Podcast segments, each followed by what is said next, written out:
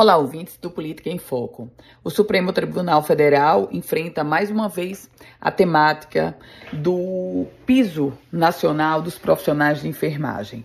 A situação ainda está não, ainda não está resolvida no aspecto jurídico, mas também no aspecto administrativo, já que os gestores municipais e estaduais afirmam que não há como é, pagar o piso da categoria sem uma ajuda maior do governo federal.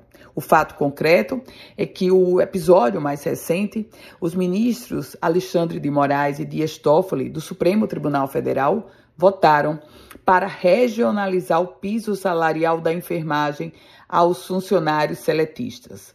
O STF está analisando o cumprimento da lei que foi aprovada lá em 2022.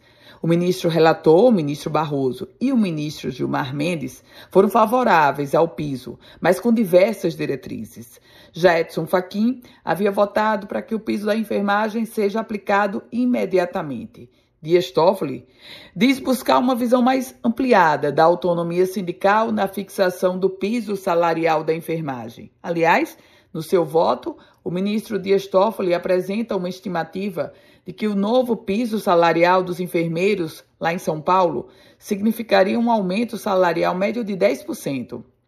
Já no Acre, o incremento iria é, ser o equivalente a 126%. Ainda segundo essa estimativa, os estados que com previsão de maior incremento nas médias salariais com piso nacional estão situados no Norte, e no Nordeste.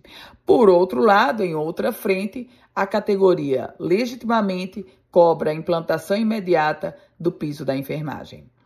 Eu volto com outras informações aqui no Política em Foco com Ana Ruth Dantas.